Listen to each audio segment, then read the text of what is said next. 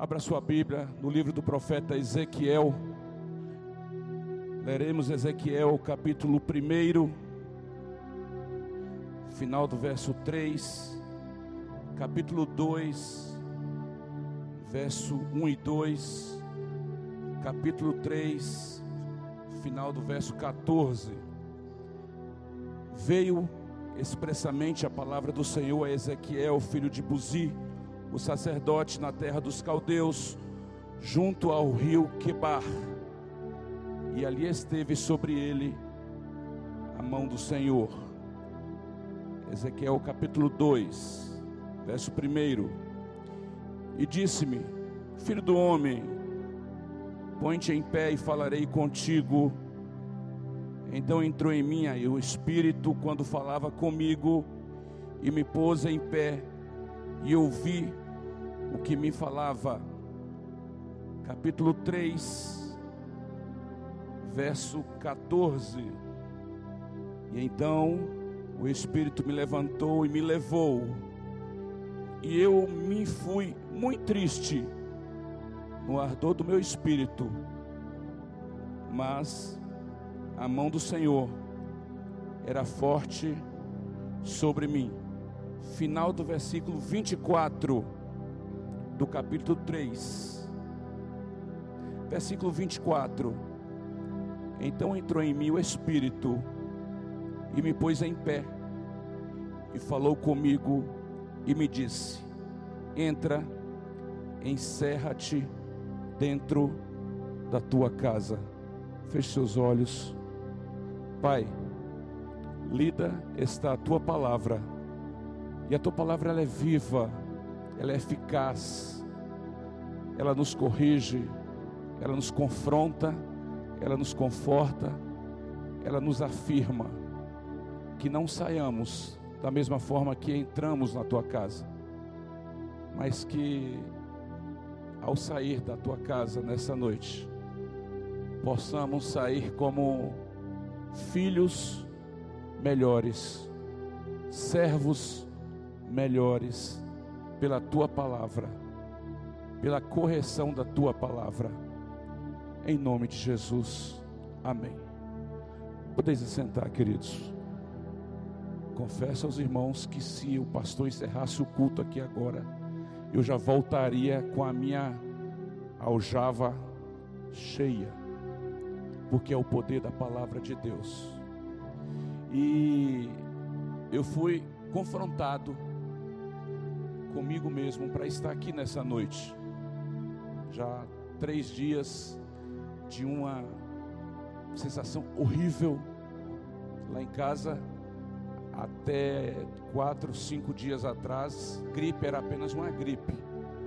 Mas depois que nós passamos nos últimos três, quatro dias, confesso aos irmãos que a minha, o meu conceito de gripe, de resfriado mudou um pouco uma sensação horrível, horrível. Era Adriana deitada para um lado, Heracles deitado para o outro, Lucas olhava os dois e deitava no outro lado. E me ausentei nos últimos cultos, porque não estava mesmo bem. Quando foi hoje, meu filho, papai, você tem certeza, papai, que você vai trazer a mensagem? Adriana, minha esposa, também questionou. E aí eu fui no irmão Paulo. E aí refletindo um pouco do que ele passou e tem um determinado contexto da palavra onde ele chega a enumerar inclusive as suas suas surras que ele levou, os naufrágios, as perseguições. Romanos 8, ele fala um pouco da vida dele, mas que nada separaria do amor de Deus e aí eu fui um pouquinho adiante e fui refletir quando ele escreveu aos irmãos de Coríntios, no capítulo 12 de 2 Coríntios, ele tem um, um papo reto com Deus, uma intimidade invejável no bom sentido. E aí o Senhor fala para ele, Paulo, minha graça te basta. A minha graça te basta. Não estou aqui me comparando a Paulo por essa gripe, por favor, não entenda dessa forma. Mas eu tenho entendido que é quando nós nos sentimos enfraquecidos é que o poder de Deus se revela. É quando nós nos sentimos pequenos é que Deus cresce mais de ti e menos de mim. E voltando à palavra, entrando no que nós queremos trazer da parte de Deus para nós nessa noite, oitavo dia, mês 8, agosto, e aí nós sempre citamos de forma muito informal. E aí, como é que vai ser a sua vida, o seu casamento, o seu namoro, o seu trabalho? Quando que isso vai acontecer? Ah, em agosto. Agosto, mês 8? Não, agosto de Deus. Alguém já deve ter ouvido essa piadinha que já não tem nem mais graça. Somente os, os enamorados. Mas será se nós realmente estamos colocando os nossos sonhos, os nossos desejos, a nossa vontade, de fato, na vontade de Deus? E uma palavra que nós temos ouvido, até questionei o pastor antes de nós começarmos o culto. Temos ouvido com muita, com muita frequência o ano de 2020, 2022. Nós criamos expectativas, é natural. É natural nós criarmos, nós fazermos uma, uma, uma breve retrospectiva do que passou e o ano que se inicia, oitavo dia, como vai ser e o que vai ser e houve, creio piamente, que houve da parte de Deus uma, uma direção e uma palavra que poderíamos dizer, uma palavra-chave que nós já ouvimos algumas vezes, pelo menos nos dias que eu estava presente, eu ouvi o pastor citar. Ano de 2022, o ano de desatar. Alguém já deve ter ouvido alguns irmãos ministrando um ano do desatar de Deus na vida da igreja. E eu queria muito, eu queria muito, o meu desejo, enquanto obreiro, enquanto pregador da palavra do Senhor, trazer uma palavra, bum, sabe, para expressar o desatar de Deus na nossa vida. Mar vermelho, pá, se abre, né? Leão, boca fecha, tal. Mas aí, se nós olharmos, me veio a memória. Outro dia eu estava arrumando uma bagunça lá na, na dispensa da nossa casa e tinham algumas cordas muito atadas, completamente atadas, várias pontas eu queria tanto puxar uma ponta e desatar todos aqueles nós. Eu queria tanto resolver no instalar dos dedos. Mas foi necessário um tempo. Foi necessário pegar ponta, desatar, desamarrar, dobrar, desdobrar, pegar essa ponta e passar por baixo da outra e dar a volta. E eu entendi uma coisa: para que haja um desatar nas nossas vidas, assim como aquele monte de cordas que estavam atadas, que estavam amarradas, que estavam presas, foi necessário um tempo, foi necessário um processo, foi necessário paciência, foi necessário eu me submeter a um processo de desatar aqueles nós. E quando nós voltamos à palavra, nós vemos que tudo na vida de um crente de um servo, de um profeta, de um juiz, de uma profetisa, de um, um homem ou uma mulher de Deus, houve um processo. Houve um processo que a propósito, desde o primeiro dia, nós temos ouvido da parte do Senhor por diversos irmãos e irmãs que têm trazido a palavra, palavras processuais nas nossas vidas. Ou seja, não acontece, lamento lhe informar, não acontece nenhum desatar na minha e na sua vida assim. Pode acontecer? Pode acontecer, evidente, sim, pode, nós servimos a um Deus que opera maravilhas, Ele é um Deus de maravilhas, é um Deus que abre o mar vermelho, é um Deus que abre o Rio Jordão, é um Deus que ressuscita. Ei, sai para fora! Quatro dias fedendo, ele, ele saiu andando, ele faz isso.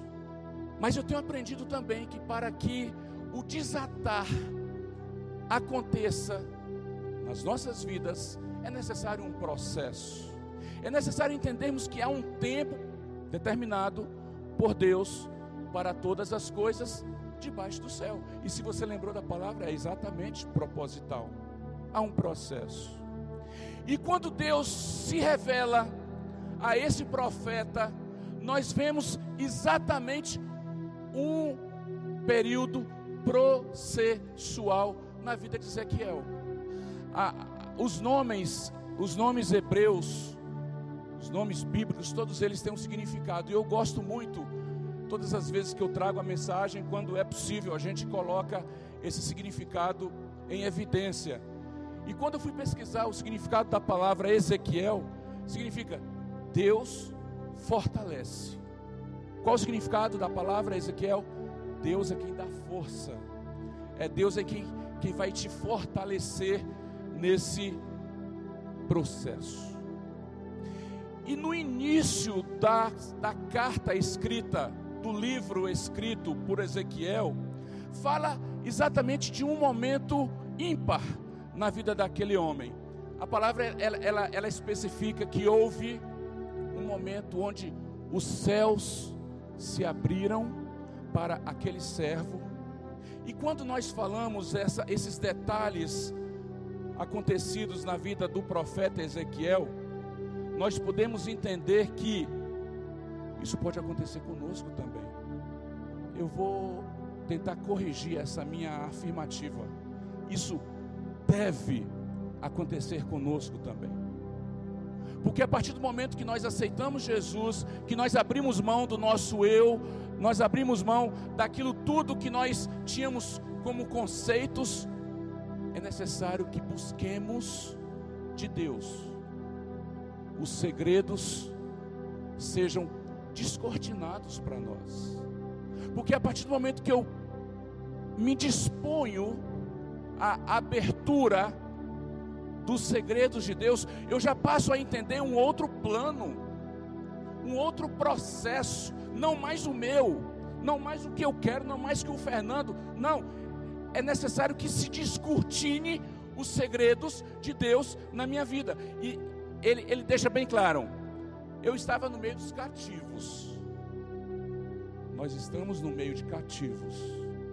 Nós estamos vivendo um mundo de cativeiro um mundo onde o homem, ele cada vez mais ele se ele, ele se enclausura diante dos seus momentos, das suas aflições, das suas dos seus das suas frustrações.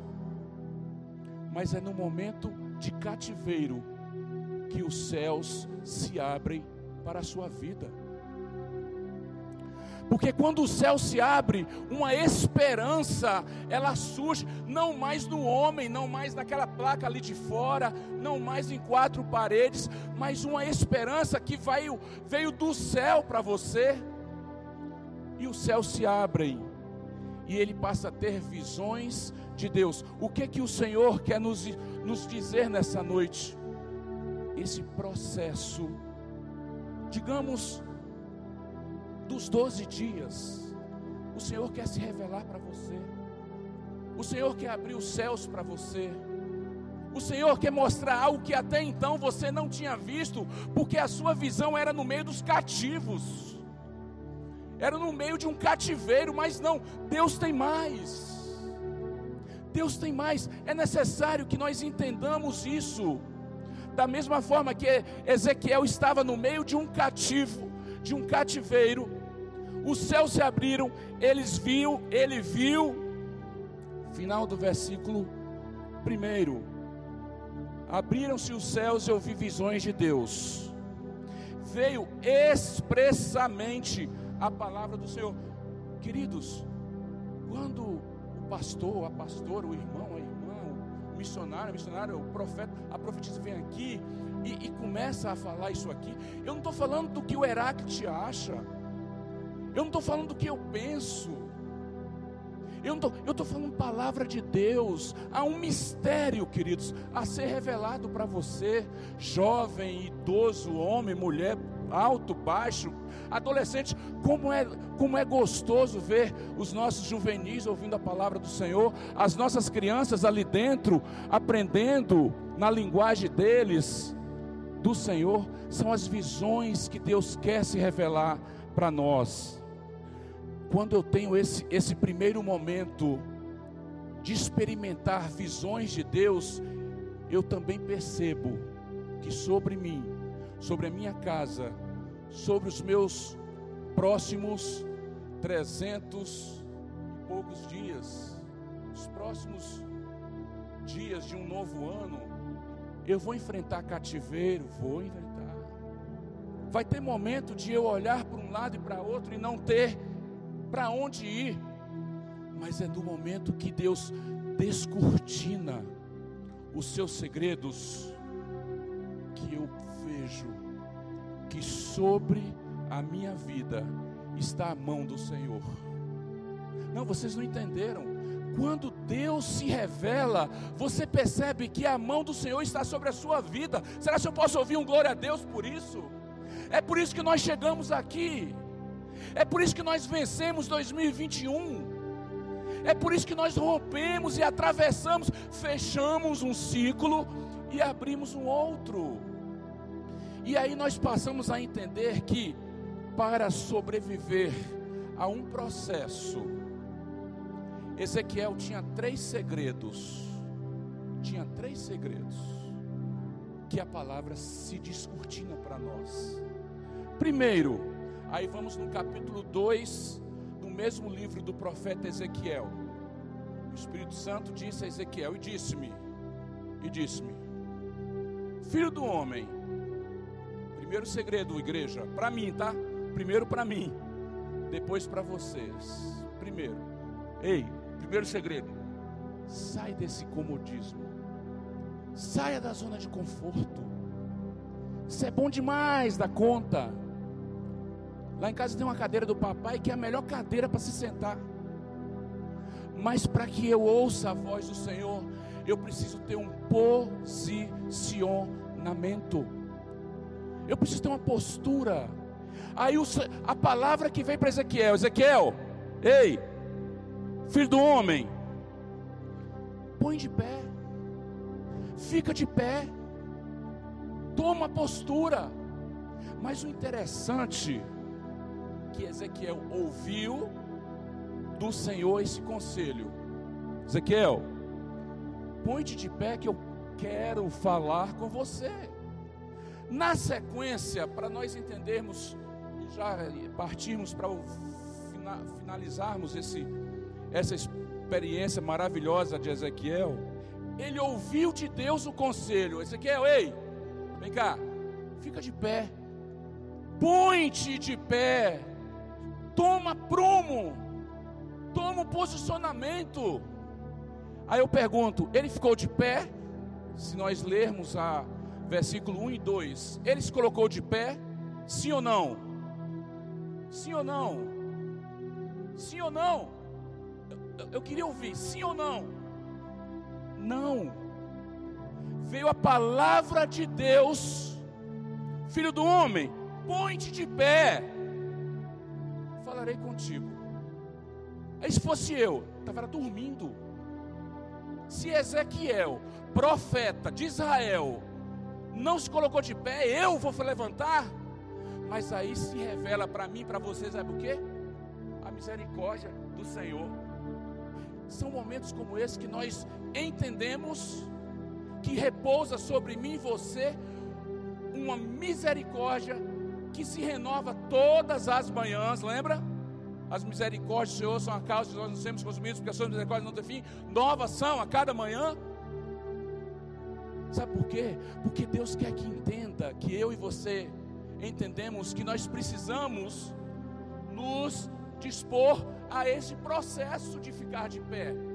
Aí, olha no versículo 2, hein? Olha lá. Versículo 1, vou repetir. E disse-me: Filho do homem, põe-te de pé e falarei contigo. Então entrou em mim o Espírito quando falava comigo. Vocês entenderam? Primeiro ele fala, ei, fica em pé, fica em pé. Ele não ficou. Mas aqui a gente vê uma intimidade, um desejo, um desejo tão grande de Deus falar com ele, que o Espírito Santo entrou nele e me pôs de pé e ouviu que me. Primeiro segredo: para que as, as cortinas se abram, para que as visões de Deus se revelem, se manifestem, eu preciso estar de pé. Segundo segredo, versículo 14 do capítulo 3. Então o Espírito Santo que te direciona, que te dirige, que te guia, que te convence, que te confronta, tá? Tudo ele. Tudo é ele. E o Espírito que faz tudo isso me levantou, me levou. E depois de tudo que aconteceu, aquela, aquele tete a tete, aquela experiência, aquela coisa bem, bem, como que diz a galera jovem aí? DR, bem DR, Deus e o homem, Deus e eu, eu e Deus. Ele ainda estava triste, e não sou eu que estou dizendo, a palavra fala isso. O Espírito me levantou, me levou, e eu fui muito triste, no ardor meu espírito. O Espírito Santo visitou Ezequiel, levantou ele, mas o espírito do homem se encontrava triste. É aí que a gente se depara com uma realidade de quando o irmão chega para mim e fala: "Irmão, que que dor que eu tenho sentido, que aperto no coração". Aí sabe o que, que eu penso? Frescura. Você sabia que a gente às vezes faz isso? Está alguém se abrindo, está alguém com o coração amargurado, e eu não entendo que às vezes o ardor do espírito dele está muito triste. Segundo segredo, oh queridos, como diz a galera, na boa, vamos respeitar a dor do próximo, vamos respeitar. As pessoas estão se, se definhando e eu chego e falo que é fresco. Não, não faz isso não. Mas isso é outra. Deixa isso para a clínica 4. Vamos lá. Eu fui muito triste no dor do meu espírito. Segundo segredo. Mas a mão do Senhor era forte sobre mim. Sabe por que, que você está aqui? Oitavo dia de 2022. Porque a mão do Senhor é forte sobre a sua vida. Glória a Deus, tem um vivo ali. A mão do Senhor está forte sobre a sua vida. É por isso que o Cajuê está aqui louvando o Senhor. É por isso que a Arti está aqui. É por isso que o Lucas está aqui. Porque a mão do Senhor está sustentada as nossas vidas. Isso não é positivismo barato, não. É o que nos sustenta, é a mão do Senhor. Quando o ardor do meu espírito está triste, a mão do Senhor, não apenas a mão já era o suficiente a mão, sim, mas a mão forte do Senhor está sobre a minha vida. O Espírito me levantou, me levou. Eu fui muito triste. Eu imagino a cena. Como se encontrava o, o homem de Deus naquele momento. Viu visões, no meio do cativo, abriu o céu, Rio Quebar passando o Espírito Santo fala, ele não atende. O Espírito Santo levanta, leva e ele triste. Mas ele entendeu que se ele chegou ali é porque a mão do Senhor estava sobre ele. Para finalizar, versículo 22 do capítulo 3. Queridos, isso é, como diz Derek, sensacional quando a gente entende isso. É sensacional. De novo, Ezequiel faz a seguinte afirmativa. Versículo 22. E a mão do Senhor estava sobre mim ali, e me disse: Levanta-te e sai do vale, e ali falarei contigo. Depois de tudo isso que aconteceu, ele levantou, saiu do vale, e eis que a glória do Senhor estava ali, como a glória que vi junto ao rio Quebar. Lembra lá que as cortinas, a, a, a, as visões se descortinaram, abriu tudo. A mesma glória que ele viu lá no rio Quebar, as margens do rio Quebar, junto a cativeiro, ele fala que ele vê novamente. Levantei-me e saí ao vale, e eis que a glória do Senhor estava ali, como a glória que eu vi junto ao rio Quebar, e caí sobre mim o meu rosto. Então, aí agora, aí as coisas se, se fecham. Olha o processo. Olha o processo. É necessário entender o processo. Então, entrou em mim o Espírito, me pôs em pé, falou com, comigo e me disse: Entra-te e encerra-te dentro da tua casa. E encerra dentro da tua casa. E para nós fazermos essa, essa conclusão aqui, eu, Heráclito, não posso entrar na casa do Douglas e fechar o ciclo para ele, nem ele na minha. Vocês estão entendendo?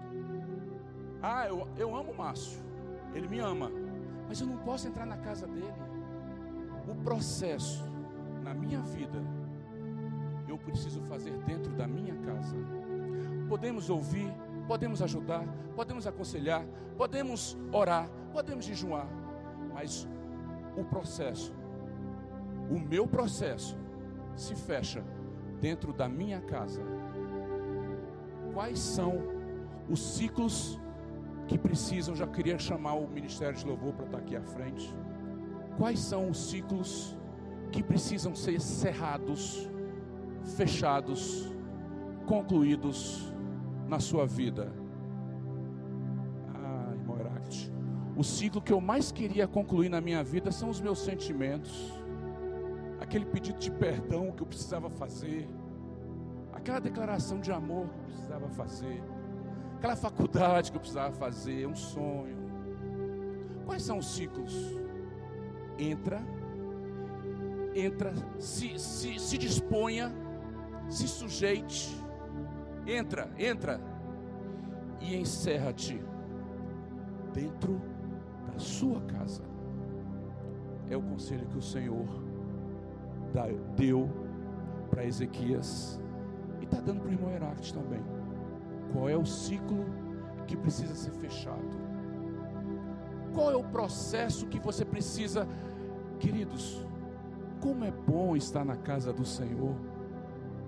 Os irmãos não têm ideia de como que eu queria estar aqui esses dias, mas isso só nos mostra quão, quão vulneráveis somos, uma vulnerabilidade absurda, a fraqueza, sabe?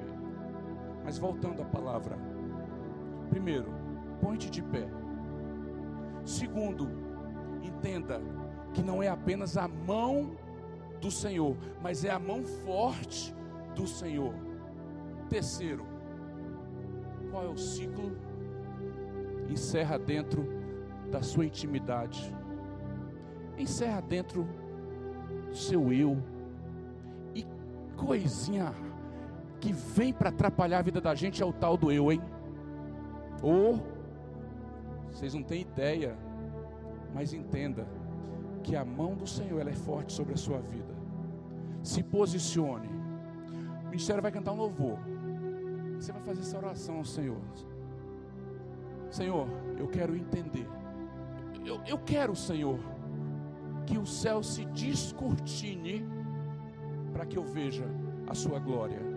A mesma glória que estava nas margens do rio Quebar esteve nesse momento. Ele se achava sozinho, ele se achava desamparado, mas aí ele entendeu verso 23 do capítulo 3: Eu levantei, saí, do, saí ao vale, e eu eis que, e eis que a glória do Senhor estava ali, como a glória que eu vi junto ao rio Quebar. Sabe o que aconteceu? Eu caí sobre o meu rosto. Se você pudesse, coloque de pé. Quero convidar o pastor a estar aqui à frente. Feche seus olhos. Senhor, aquele ciclo, aquela situação, aquele momento, aquela dor, aquela decepção, aquela frustração.